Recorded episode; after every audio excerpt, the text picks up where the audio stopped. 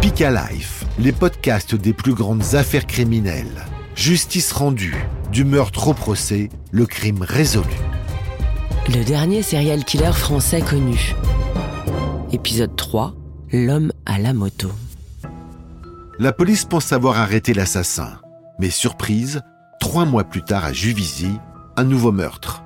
La seconde victime est assassinée dans le même parking, avec la même arme. Au départ, la police n'établit pas de lien entre ces deux affaires car les deux enquêtes sont menées par des équipes différentes et elles ne communiquent pas entre elles. Cette incroyable erreur coûte du temps aux enquêteurs. Moins de trois semaines plus tard, à 7 km de Juvisy, une troisième victime est assassinée.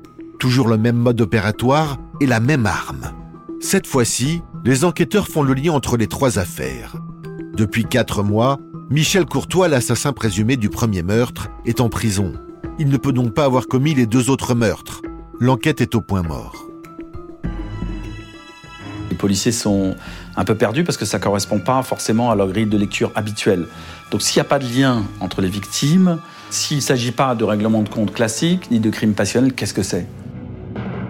À la prison de Fleury-Mérogis en banlieue parisienne, Michel Courtois trépigne d'impatience.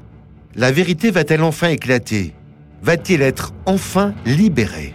Les détenus, les matons, le directeur de prison m'a dit mais on comprend pas pourquoi tu restes en prison.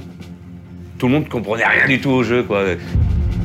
Mais contre toute attente, les policiers et les magistrats ne veulent toujours pas croire en l'innocence de Michel Courtois. Ils échafaudent d'une hypothèse très inquiétante. Les policiers essaient de se convaincre eux-mêmes que si ce n'est pas Courtois qui est passé à l'acte, il ne peut pas parce qu'il est en prison, c'est lui qui forcément a commandité ces autres meurtres. La juge d'instruction s'est basée là-dessus, comme quoi que je faisais commodité mes meurtres de la prison pour me disculper du premier meurtre. Elle était balèze quand même, la juge d'instruction, elle était vraiment balèze quand même. Hein. C'est la thèse la plus stupide, la plus ridicule, la plus fantaisiste que j'ai pu entendre durant ma courte carrière. En effet, Michel Courtois a-t-il des complices, des contacts dans le grand banditisme? Est-il capable d'orchestrer une telle mise en scène macabre depuis sa cellule? L'hypothèse semble farfelue.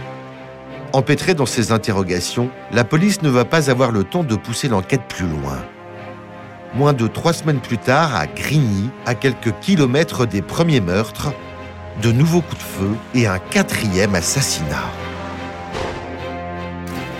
Cette fois, la victime est une mère de famille.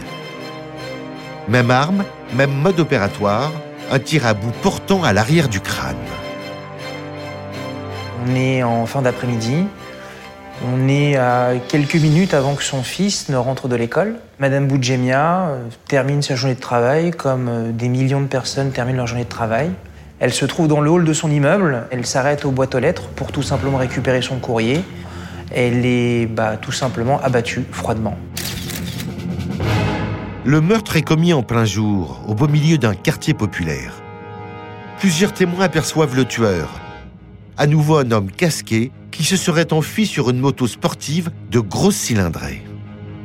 Il prend beaucoup plus encore que lors du troisième crime des risques personnels considérables. On l'aperçoit le jour auparavant, on le voit rôder, sa moto est repérée et malgré tout, il va commettre ce meurtre. Pour la première fois, la presse évoque la possibilité d'un tueur en série qui sévirait dans le département. Les journaux multiplient les gros titres. Dans l'Essonne, c'est la psychose. Les habitants sont terrorisés à l'idée de sortir de chez eux. À l'époque des faits, Mylène Hassani est jeune journaliste locale. Comme tous les habitants de la région, elle craint pour sa vie. Les gens deviennent un peu parano, les rumeurs naissent, on ne sait pas ce qui se passe. Dès qu'on sort, on demande à être accompagné ou à faire attention, on voit bien un, texto quand t'es rentré. Les gens se demandent qui sera le prochain en gros. Il y a un tueur qui sévit avec cette puissante moto euh, 1300 cm3 qui fait fantasmer tout le monde. On peut dire qu'il y a un moment de panique euh, et médiatique et politique qui démarre et qui s'installe dans la mesure où, euh, prise en défaut, la machine policière euh, euh, prend peur. Le ministre est obligé de, s'en mêler. À Grigny, dans l'Essonne, une femme sans histoire a été assassinée d'une balle dans la tête par un tueur à moto. Vous pensez que c'était un tueur en série et solitaire? On peut le redouter, mais de toute façon, comme dans toutes les affaires criminelles, nous mettons en œuvre tous les moyens pour parvenir à découvrir les auteurs. L'intervention du ministre donne aussitôt une ampleur nationale à l'affaire. Dans l'Essonne, la chasse à l'homme s'organise. Barrage routier, contrôle d'identité renforcé, pas un seul de roues n'échappe à la vigilance des policiers. Un appel à témoins est même lancé par voie de presse. En quelques jours, un maillage de grande ampleur se met en place avec un espoir. Arrêter le tueur avant qu'il ne commette un nouveau crime. Pour les enquêteurs, c'est un travail de fourmi. Euh, il faut euh, contrôler tous les détenteurs de cartes grises de ce type de moto. Et rien que pour les sonnes, euh, il y en a 300. Du jamais vu plus de 1000 fonctionnaires de police affectés à cette affaire. Tous les propriétaires de deux roues du département sont contactés. Un travail minutieux qui va finir par payer. Au téléphone, l'un d'entre eux donne une information capitale. Leur explique qu'en fait, peu de temps avant, il a cédé son engin à quelqu'un dont il pense qu'il correspond à la description euh, physique qui a été donnée euh, dans l'appel à témoins. Le suspect s'appelle Yoni Palmier un jeune homme de 33 ans au casier judiciaire bien rempli. Les policiers n'ont rien contre lui, mais dans cette course contre la montre, toutes les pistes sont bonnes à prendre. Il décide alors de le mettre sous surveillance.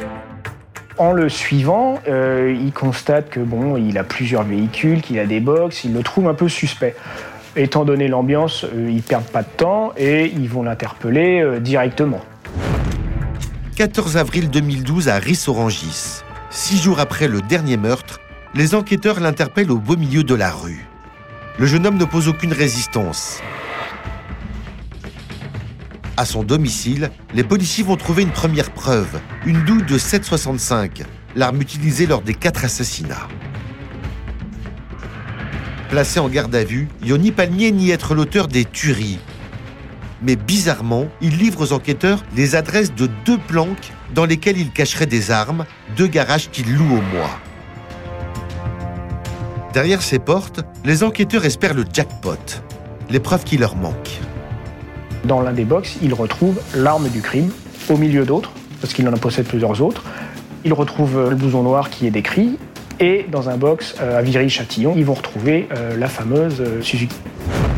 Pour les policiers, plus de doute. Yoni Palmier est bien l'auteur des quatre meurtres. Les enquêteurs reconstituent le puzzle macabre. Ils pensent que l'homme qu'ils ont en face d'eux, en garde à vue, a agi seul. Qu'il n'a pas de lien avec l'auteur présumé du premier meurtre, Michel Courtois. La justice qui le pensait coupable a donc commis une terrible erreur. En prison depuis quatre mois, l'ouvrier en bâtiment clame pourtant son innocence, mais personne ne l'a cru. Qui est Yoni Palmier? Comment est-il devenu un tueur en série? Pour le savoir, écoutez le prochain épisode.